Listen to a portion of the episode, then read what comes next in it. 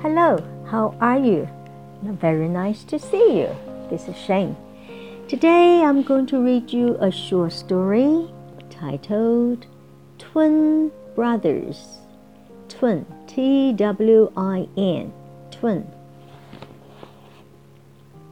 Twin 是双胞胎的意思，所以 so this is twin brothers in Beijing. There are also twin towers.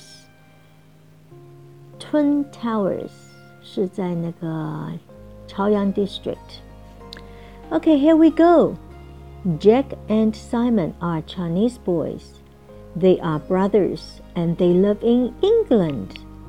They look the same because they are twins. They are in class 2, grade 4. They are smart boys, but Jack studies harder than Simon. Today is their birthday, and they are both 11.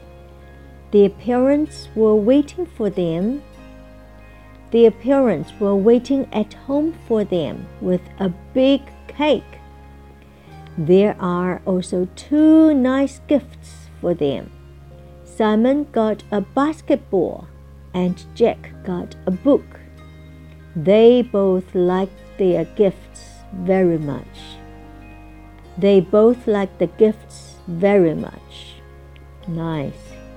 Always love a birthday. okay. They are twins. T W I N twin 是双胞胎。Twin towers 双塔。Twin. And gift also means the same thing as present. not all the twins look the same.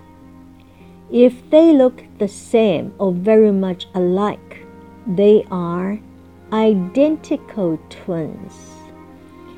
That's why you can have sometimes twins are a boy and a girl. That's not identical twins. Grade 4, Class 2 I hear there is one class in New Zealand. In the classroom, there are four sets of twins. You kind of feel sorry for the teacher, right? okay, this is not a hard story, but um, I hope you enjoy the story.